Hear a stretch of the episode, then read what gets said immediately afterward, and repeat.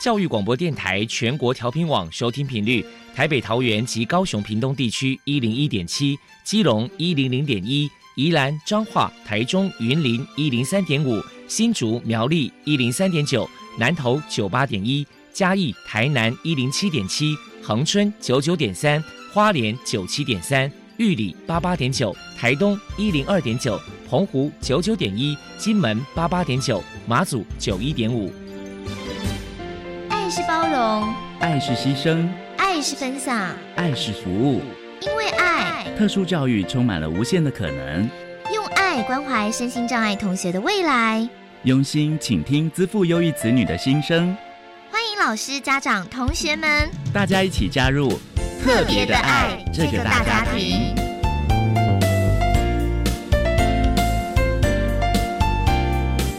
本节目由教育部学生事务及特殊教育司指导，国立教育广播电台监制，欢迎收听。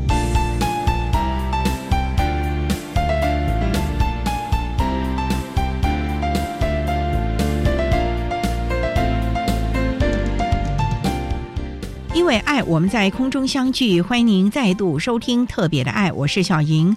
这个节目在每个星期六和星期天的十六点零五分到十七点播出。在今天节目中，将为您安排三个部分。首先，在“爱的小百科”单元里头，波波将为您安排“爱的小天使”单元。为您邀请台湾行动儿童疗愈协会的创办人兼执行长陈立卫陈执行长为大家说明台湾行动儿童疗愈协会的服务内容，提供大家可以做参考。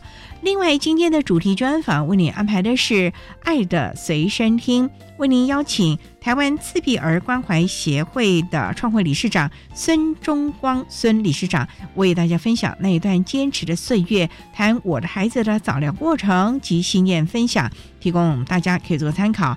节目最后为您安排的是“爱的加油站”，为您邀请台湾儿童发展早期疗愈协会的资商心理师黄静杰黄资商心理师。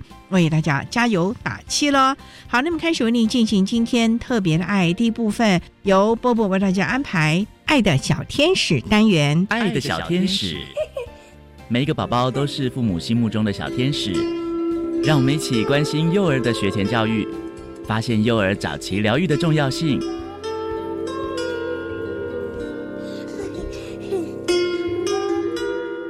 大家好，我是 Bobo，欢迎收听《爱的小天使》。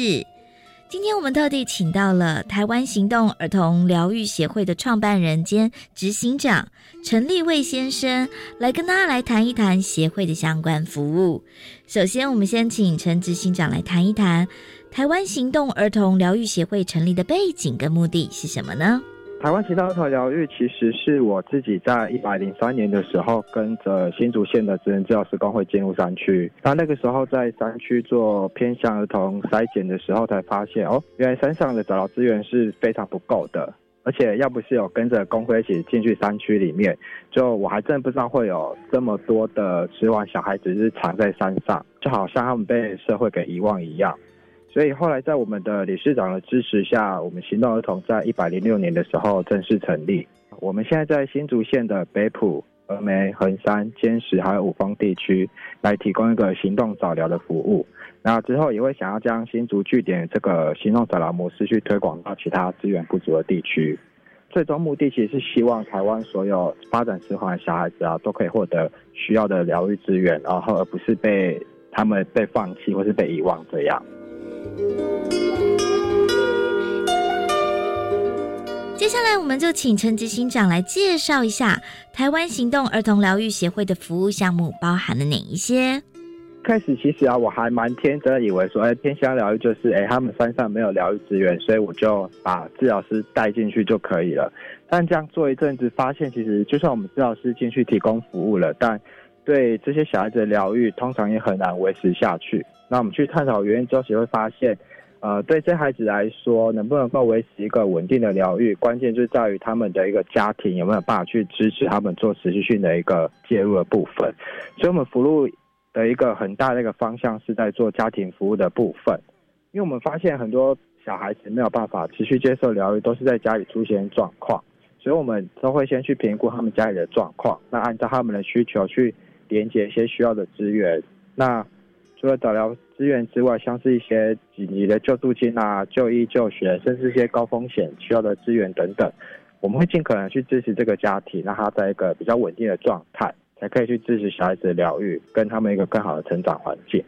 那另外的部分是我们也有去提供疗愈服务，那我们主要都是在欠缺医疗的一个偏乡，所以我们会直接让治疗师进入学校或是在家中去提供疗愈。这跟传统的一个附件疗愈比起来，我觉得这反而是我们的一个特色。我们可以直接进入到小孩子的生活里面，直接和老师、家长合作，了解他们在生活当中遇到的一些困难，提供他们带领小孩子不同的一些技巧或是策略，这样小孩子就可以在每天的生活里面都学习适合自己的策略，让整个早疗的介入是更有成效的。最后一个部分是我们还有一个社区活动的一个主要服务，就是我们现在每个月会在山上办理一个社区的亲子活动之外，除了发展潜在迟缓儿童，其实我会希望透过这样子的活动来推广亲子互动的概念。因为在山区，他们其实很多都是隔代教养，或者是因为工作忙碌，所以都不太会陪小孩子。很多家庭我们自己去观察，发现他们真的跟自己小孩子很不熟。那很多小孩子也都是因为这样缺乏刺激，才造成疑似迟缓的状况，所以我们才希望可以透过各种社区活动来提升这些家庭亲子陪伴的观念。这三个是我们目前主要在提供的一些服务。再来，我们就请陈执行长来说明一下协会提供的早疗服务具有什么样的特色呢？我觉得我们的特色是。我们可以直接进入到小孩子的生活里面，因为现在大部分的医疗附件还是会集中在可能医院或者是诊所这样子的一个治疗环境里面。那很多时候我们没有办法真的了解小孩子在生活里面遇到的问题会是什么，或是没有办法在生活的环境里面去提供一个比较适当的解决策略。所以我们会这样子实际进入社区、进入学校里面，或是家庭里面服务的时候，我们可以真的去了解小孩子实际碰到的状况是什么。那我们可以直接在当时的这个情境里面去提供家长或者是老师符合这些特殊儿童的一个疗愈策略。那我觉得这是一个还蛮不错的一个特色。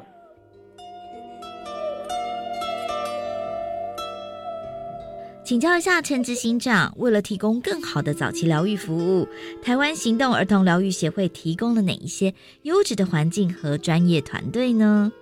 像我们的资源取得其实都非常不容易，然后我们的一个案家其实蛮分散的。那我们主要服务地区就是在中央山脉的这些地方，所以路途非常遥远。目前并没有一个专属的一个疗愈场所或者一个办公室的部分。对大部分孩子来说，最好的疗愈还是在他们每天生活的学校或是家里里面。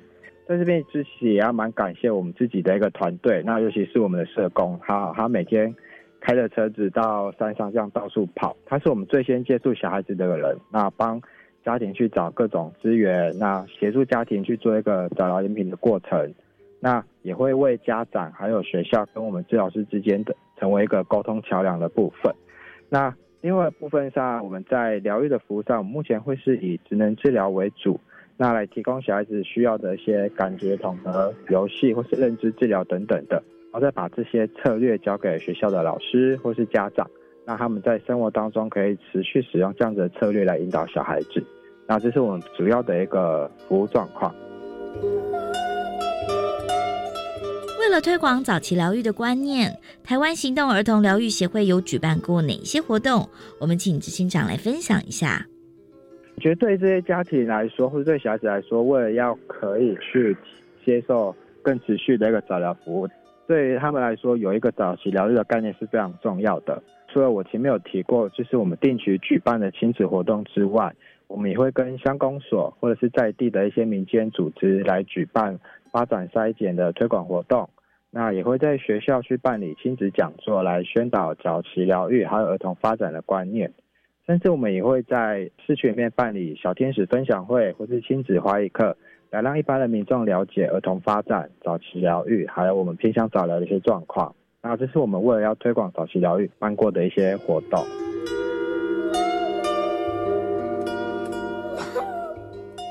最后，如果民众有任何早期疗愈的疑问，关于协会的联络方式是什么呢？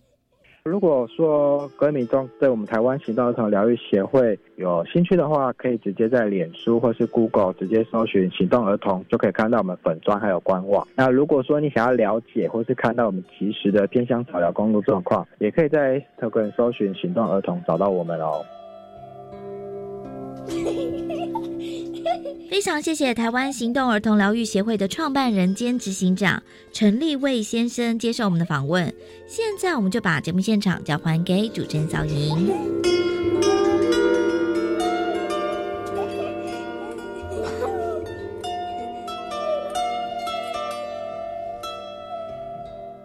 谢谢台湾行动儿童疗愈协会的创办人兼执行长陈立卫执行长以及波波为大家提供的资讯，希望提供家长老师可以做参考。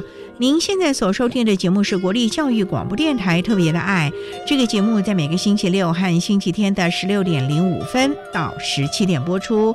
接下来为您进行今天的主题专访，今天的主题专访为您安排的是《爱的随身听》。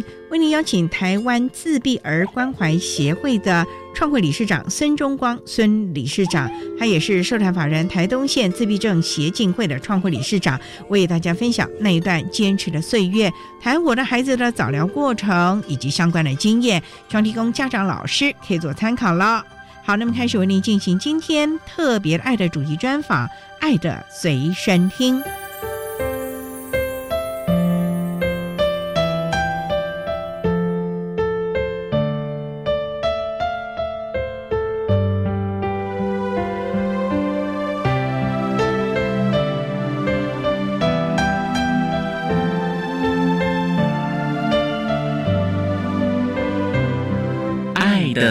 随身听。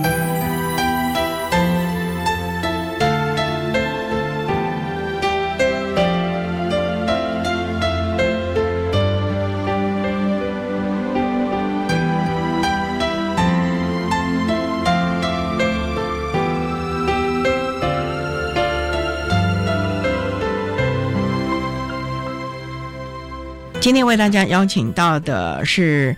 台湾自闭儿家庭关怀协会的理事长孙中光孙理事长，理事长您好，主持人好，各位听众大家好。今天要特别邀请理事长为大家来分享那一段坚持的岁月，我的孩子的早疗过程以及经验分享。那理事长先为大家介绍台湾自闭儿家庭关怀协会。我看您是创了很多跟自闭症有关的协会，甚至于小作坊。自闭儿家庭关怀协会就更扩大到整个家庭喽。不是只是自闭的孩子或者是家长哦。对对对对对，因为你不能只单单面对自闭儿，他们家庭的像夫妻的关系，像亲子的关系，左右邻居，社会上互动的关系，还有他们社会经济生活的困境，这个都是自闭儿他的家庭所要面对的问题。他并不是很简单的只面对自闭儿的问题，我们必须要把。这个问题做一个通盘的醒思，然后来提供相关的资源，或者是引进更多的资源来帮助这些家庭，让他们不会这么困惑。因为我自己本身也是这样子走过来的。对，尤其在东部地区哦，社会资源不是那么丰沛的状况之下，早期您还有我们的家长几乎都是单打独斗，甚至于没有相关的家长也没办法自我成长。好，那李市长先为大家介绍，你有几个小孩？我有两个小孩，两个都是男孩。对，都是男孩。目前多大了？一个是国一，一个小六，蛮接近的。可是我昨天有看到你那国一的孩子，好高大的呢。嗯嗯嗯。他们的状况是这个要从头讲起了，讲这一部分整一个血泪史啊。当时十几年前台东的早疗环境的写照。当时呢，我的老大一岁七个月，我那个时候老二啊才三个月大。嗯，那老大呢一岁七个月还不会走路，你怎么叫他也不会看你。那我们就觉得很奇怪。正常来讲，一岁以后。你叫孩子，孩子会听你。对啊，啊，你转头看你啊。那一岁多一点，大概一岁，我们台湾人讲说，大概一岁，台语说得样给啊，就是一岁一就可以走了。但是我的孩子还是用爬的，没有办法走。这个时候就去了台东马街医院，马街医院小儿科就给我们转介到他们的复健科，复健科就说这个小孩发展迟缓，就开始做所谓的基本治疗啊，物理治疗、职能治疗、语言治疗。因为那时候小孩不会讲话，这样做了多久？做了大概一年。一年有没有什么进展没有？哎，会走路，会跑，精细动作比较好一点，有点效了哦。对，还是有，还是有一点效。你叫他，他也是不理，因为那个是自闭症的特质。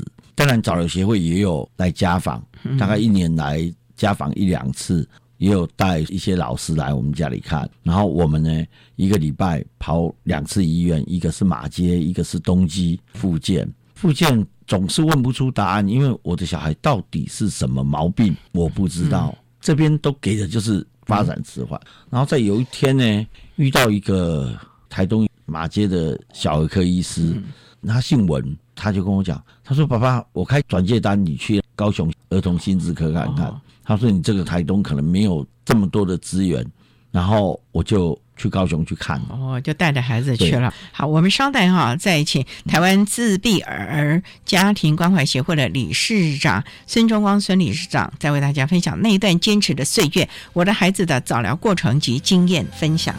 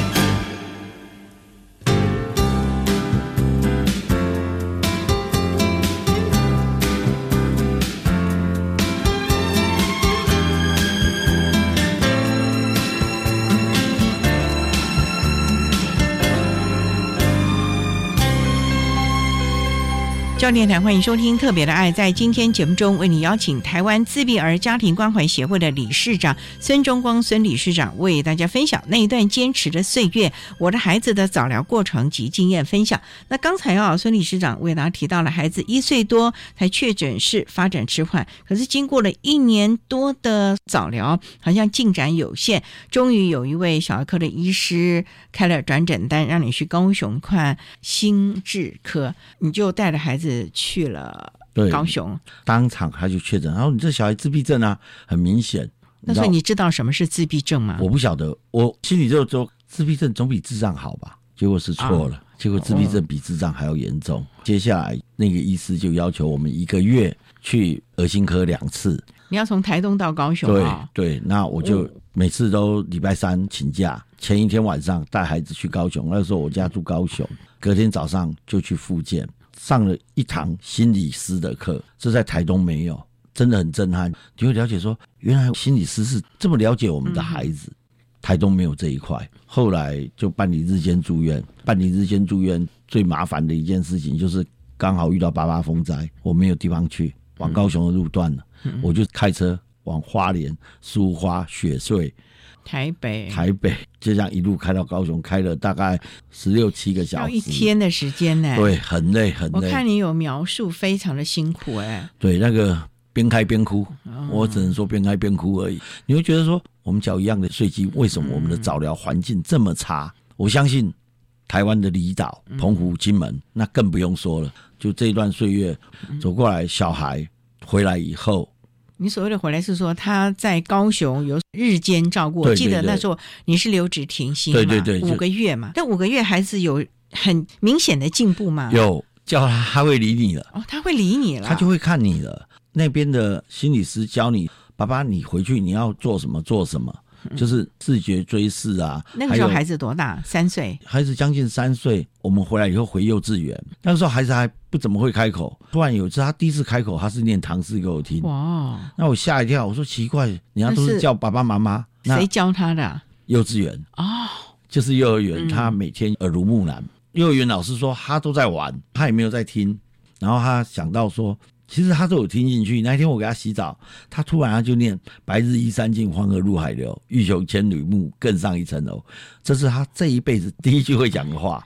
他一讲就讲一串，哇，不简单哎！所以我有时候我们会看到孩子，你都觉得好像在玩，没有去注意，其实他已经潜移默化，只是他不知道什么时候心血来潮才愿意说了对，了。他就给你蹦出来。嗯使用的文字啊、成语啊，到底有没有恰当，他不知道。但是慢慢慢慢，随着幼稚园的教导，还有他到特教学校之后，就慢慢慢慢就比较 OK 了。但是基本的情绪状况还是没有办法。嗯不过也看到了孩子成长进步了啊。好，对对我们稍待再请台湾自闭儿家庭关怀协会的理事长孙中光孙理事长，再为大家分享那一段坚持的岁月，我的孩子的早疗过程及相关经验的分享。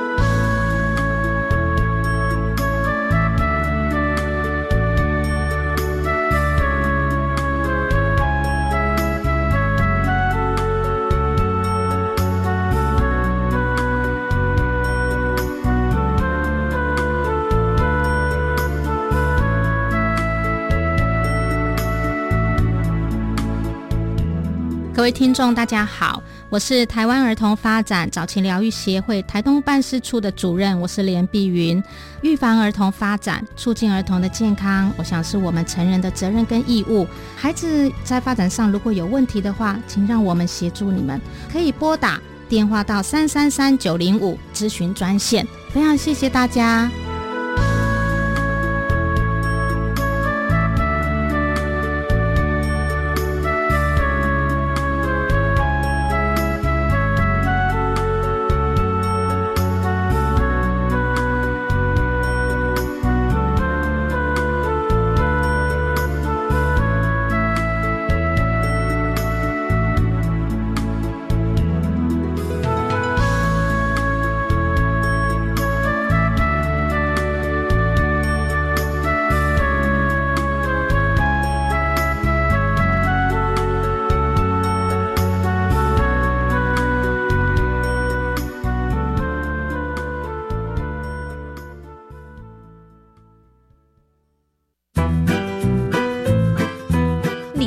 知道桃园有一个地方可以让你尝尝滇缅小吃，体验多元文化？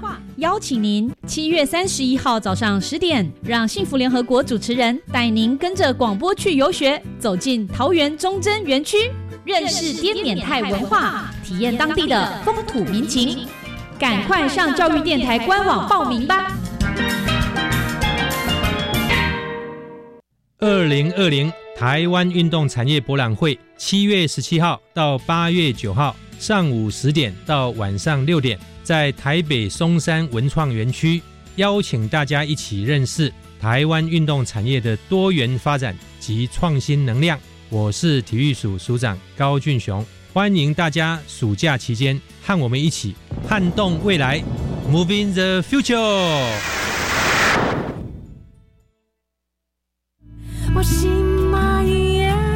我是苗可丽。六年来，我透过智善基金会认养了海内外的贫苦孩子。虽然没有血缘的关系，但我和智善基金会就像父母一样，帮助他们安心就学，让他们好好长大。邀请您加入认养的行列，和我一起宝贝每一个孩子。捐款专线零二二三八八九一一八。管那么的水，落嘎西木啊！大家好，我们是欧开合唱团。您现在收听的是教育电台。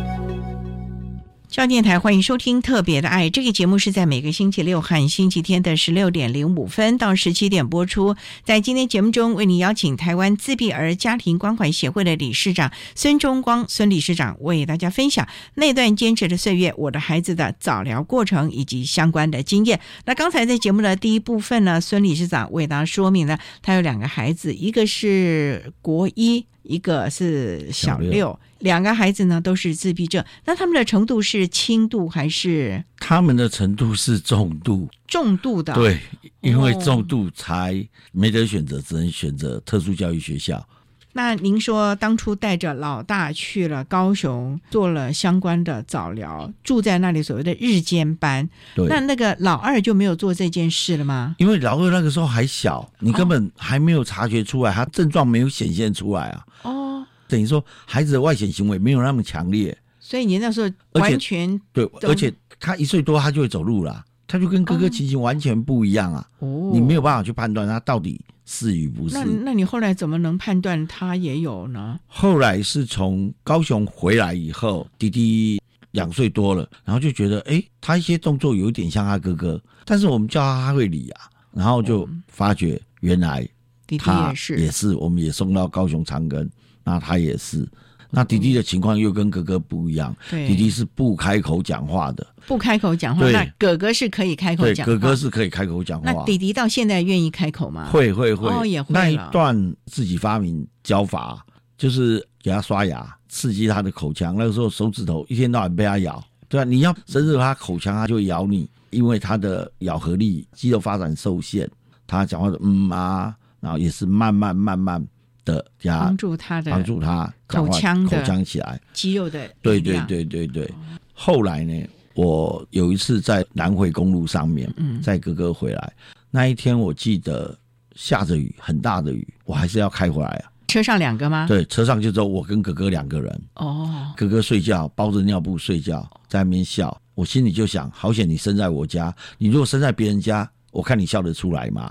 念头一转。我家的孩子都这样，那台东的孩子怎么办？对耶，对不对？我回来没有多久，刚好一部电影上映嘛，啊，但是台东没有戏院，我就写信呈行到总统府。那个时候，总统就把这部片子带下来，在东大台东大学对播放。当时的总统啊，对对对对对，就带着马英九先生他就带着他亲自哦，对对对对对，他对对那么忙他还来哦，对啊，所以我觉得那一下子蛮感动的啦。刚好又保留协会又把一些这样的家长都找来，哦，然后我们就趁那个事就组织了一个家长团体。组织这家长团体呢，那个时候现在的法务部矫正署署长黄俊堂先生嗯是我的长官，我的首长。他说：“中光，我没有什么可以帮你，我捐你五万块。”私人捐哦，对对对，然后两台我们公家淘汰的电脑，汰旧换新的，我就给你，我可以给你的就这些，我相信你可以把它做得好。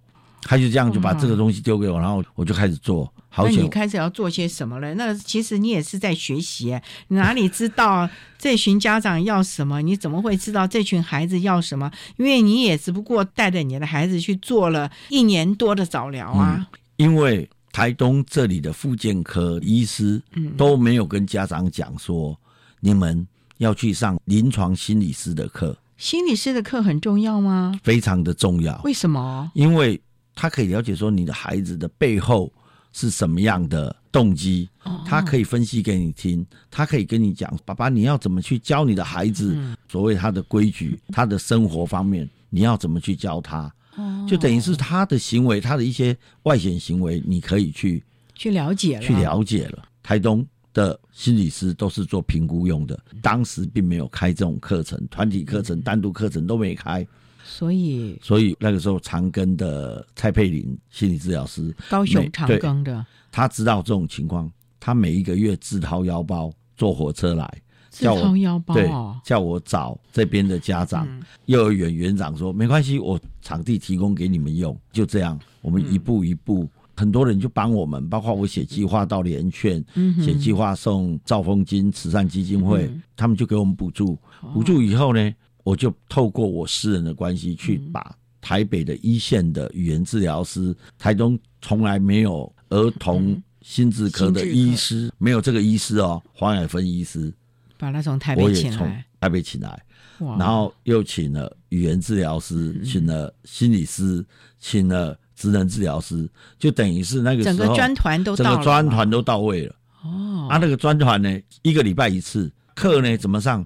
他们早上第一班飞机来，八点二十开始接案，然后一直接接接接到六点半，提着便当搭最后一班飞机，七点二十的飞机回去，哎回去台北，就是这样子弄出来。这样子多久啊？这样大概两三年，两三年后，专团对哇，让人很感动对哎。，两三年后我就确诊肺腺癌，那时候我就真的没有力气，我需要休养，太累了，真的太累了。所以这个专团也停了吗？没有，我就离开了。家长的团体，家长团体，我就在那边想，我接下来要做什么？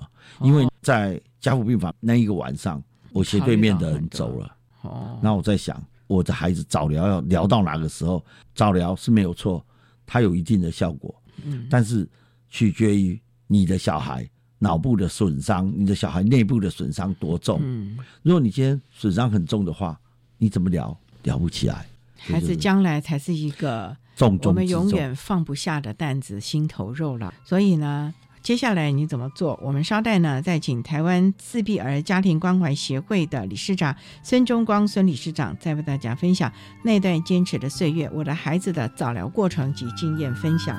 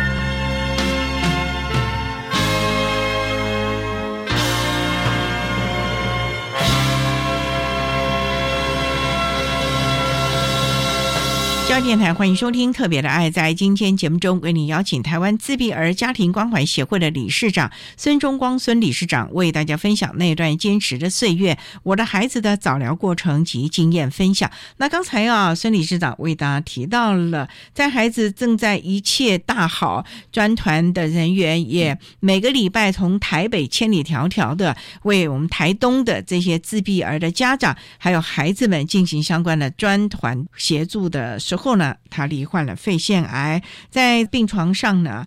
百感交集，想的不是自己，想的是孩子怎么办？还有台东地区相同状况的孩子怎么办？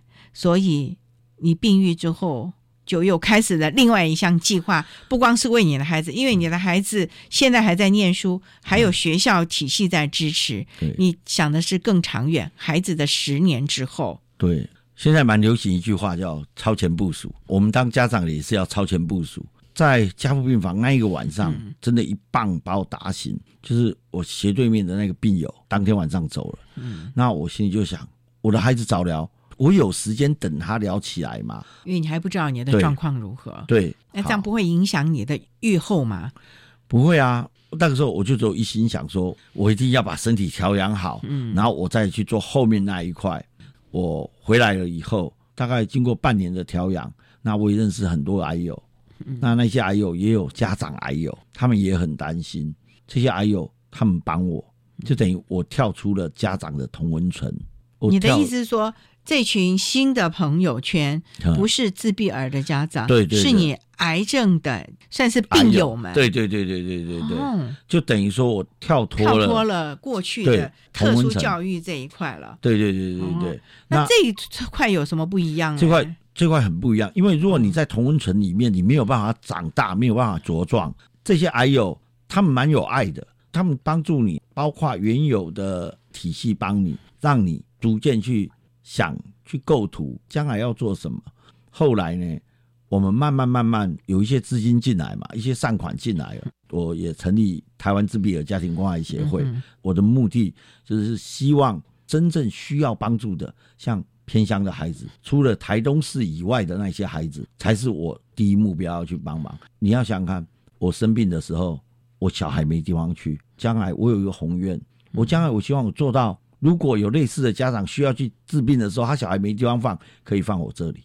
但是这几年后我不知道，但是我会朝这个方向去去努力了。对，老天对台东还很好，嗯，因为他把最好的米留在台东，我们。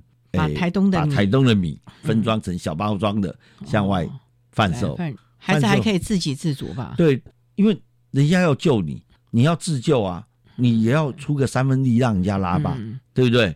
孩子没有办法做什么东西，就这样慢慢做。譬如说一个包装的过程，十个步骤，我们就给它拆成十个步骤。小孩子就在里面学习这些技能。你给他鱼，不如给他钓竿，让他们可以真的站起来。站起来以后呢，他们就变成一个后天手足。后天手足就是互相去帮助，在我们也为你自己的孩子来铺这条路了。这个不应该是这样讲，应该是说，如果万一你成就你自己两个孩子的话，你两个孩子你是没有办法去成就这个事业的，你必须要。大家孩子一起来，一起来，一起所谓的后天手足，对对对，一起在这个地方，对对对对对，大家一起共同的生活。波谈了这么多孩子的能力还是很重要的。我们那天看到您的孩子，而且从您很多的资料感觉到您的两个孩子，他们也愿意跟人接触，而且爱画画。你也采取自由的方式来教养他们，能不能来分享你是怎么让孩子可以回家不会有压力的呢？这是我的看法，不一定是正确哈。就是他们在学校。在外面到处被人家要求你要守规矩，你这个不可以，那个不可以，什么都不可以。他的脑海就是不可以，这样对他来讲是不是一种压力？他回到家，你要让他有家的感觉，就是让他整个放松。让他画，他爱画就画。其实我有个观念，当初他第一次画墙壁的时候，其他家长就会很生气了。其实我们小时候也喜欢画墙壁啊，嗯啊，一定被打。对啊，对对，刚开始很生气，但是五分钟之后。就想到说，哎，我以前小时候也喜欢画墙壁，只是被打被压抑住了。所以你是怎么样能够让自己的情绪也能够不会随着孩子随风飘逐？因为我觉得这对家长来说也是一个很大的课题。因为很多的家长在疲于奔命照顾孩子，自己的情绪其实也不 OK 的。你要怎么让自己让大家都觉得你很乐天呢？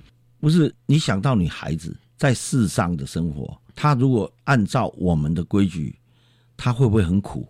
他很苦啊！人生短短才几十年呢，你倒不如你放开心，你让他快乐的过，让他快乐的生活。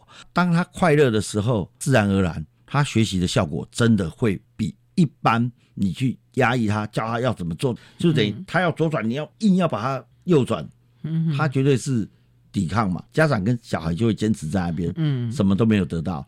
啊，你放开心来的时候，画画为什么要在纸上？你就把原本的那个围篱。框架打开了，打开了，嗯，打开了。所以你家这地板上怎么连枕头上都有？对，然后连你的车子也成了他的画布了。对对对对对。其实当初我这样画，有很多老师、很多治疗师都说不可以。他说：“孙爸爸，你要教他规矩，一定要画在纸上。”但是我心里在想，为什么要画在纸上？还是可以有其他的？因为他认为他的纸不够大，所以他画墙壁啊。嗯，那也就是因为画墙壁，他的画。就画出兴趣，而且是没有什么限制的，所以你也不会要求你的孩子，因为好多的家长认为说，我的孩子是所谓的学者症候群，我的孩子有艺术的天分，你不会想把你两个孩子变得像 Picasso 这样子的吧？我觉得，如果我今天这样做，我会伤很多重症孩子的心，我会伤到很多家长的心。就是我一天晒我小孩，我小孩去。拿一个国际展览啊，去哪里啦？他会画怎样怎样啊？如果我一天到晚我在脸书上把小孩的这一个部分晒出来的时候，我请问一下，重症的家长他们会觉得说，我的孩子怎么会没有？他们的挫折感会不会更重？会。所以你有同理心。对。然后第二，他们画画只是好玩，他可以当饭吃吗？他可以因为这样去融入社会吗？我相信答案是没有，是不会的。所以家长要认清楚。这个现实和事实了。稍待呢，再请台湾自闭儿家庭关怀协会的理事长孙中光孙理事长，再为大家分享那段坚持的岁月，我的孩子的早疗过程及经验的分享。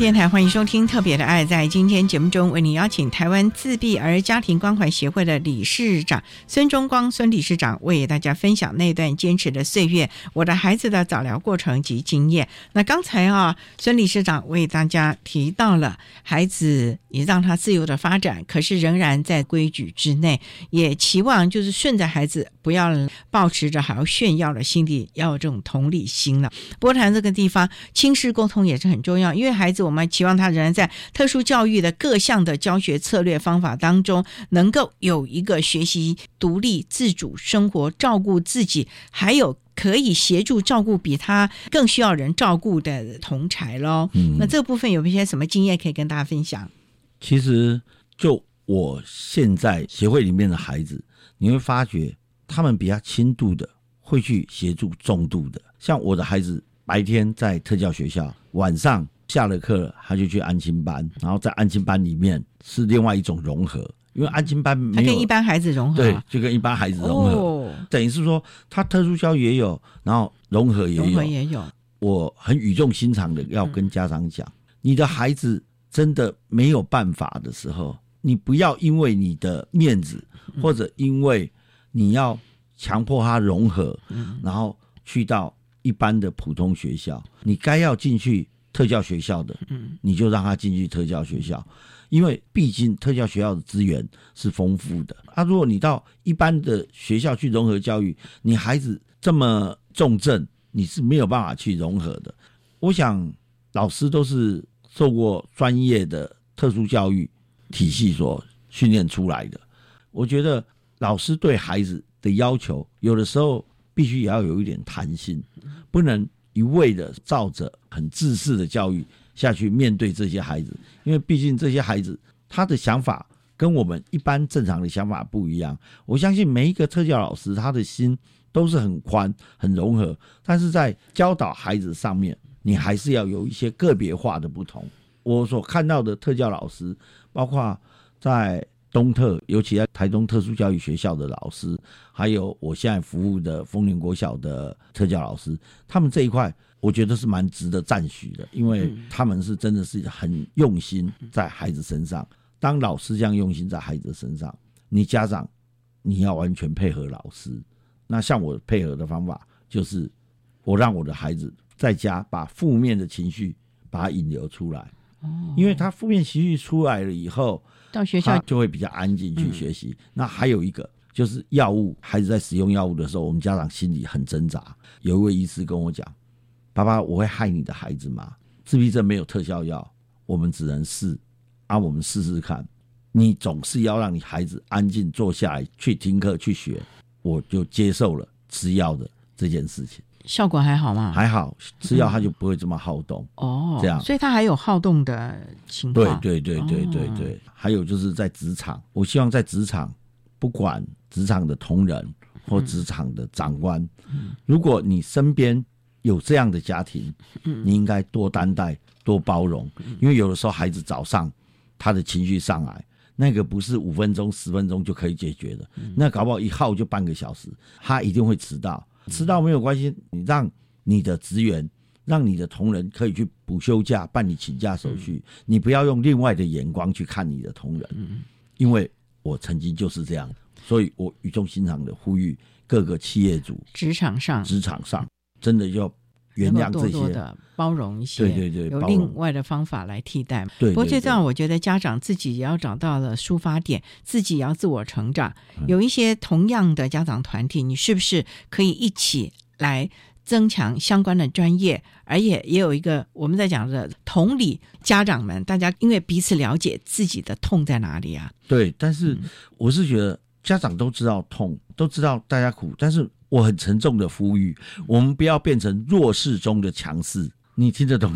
嗯，就是我发觉有些这样家长是认为是说，我的孩子就是这样，你就必须要让我，你就必须要包容我。哦，其实社会上没有这个义务去包容你，嗯，你必须要去学习，要怎么去接纳人家这一类的。真的，你你一直强求人家要接纳你孩子，你孩子会吵会闹，长期下来，你的左右邻居已经会受不了。嗯。那我是运气比较好，因为在台东，我可以住在独栋的，对住在独栋，但是我家隔壁他是开怪手的，他弟弟的小孩也是我们这一种孩子，所以怎么闹我们家小孩怎么闹他都没有关系，但是我们家右边的人他就没有办法接受，所以这个事情到最后，我是觉得我们还是要创造一个共办家园，让孩子永远在一起。这我想不光是在台东地区了，我想我们全台湾的所有的家长，也可能不光是自闭儿的家长了啊，我们智能障碍的啦，很多的孩子，甚至于脑麻、智障的孩子，其实家长都在担心这一块，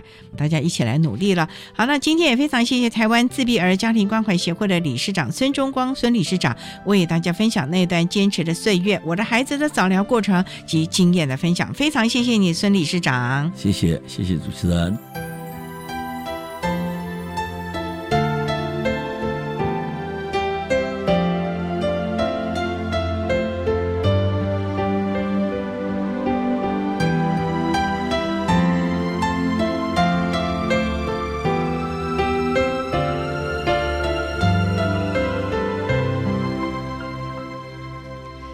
谢台湾自闭儿关怀协会的创会理事长孙中光孙理事长为大家分享了我的孩子的早疗过程，还有相关的经验，希望提供大家可以做参考喽。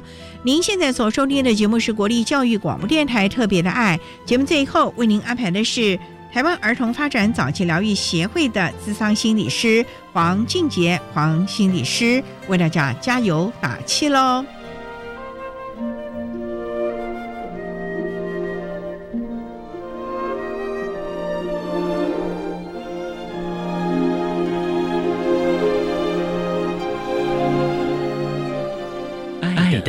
加油站。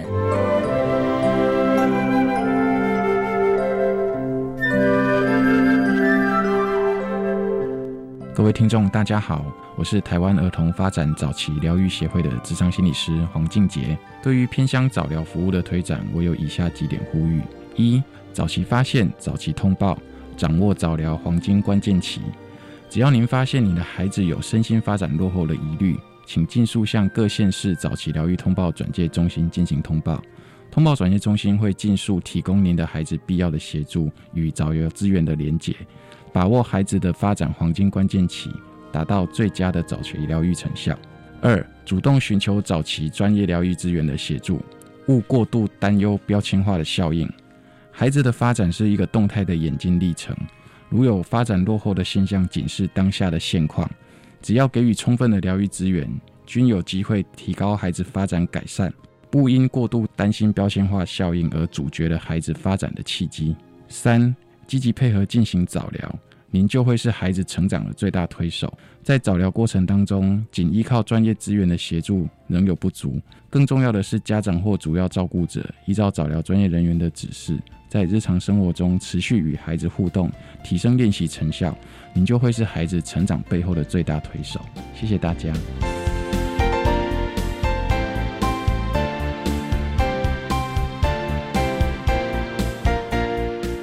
今天节目就为您进行到这了，感谢您的收听。在明天节目中，为您邀请台湾儿童发展早期疗愈协会的资商心理师黄静杰黄资商心理师，为大家说明早疗阶段的心理咨商，谈偏向早疗心理咨商服务的重要性，希望提供家长老师可以做参考喽。感谢您的收听，也欢迎您明天十六点零五分再度收听特别的爱。我们明天见了，拜拜。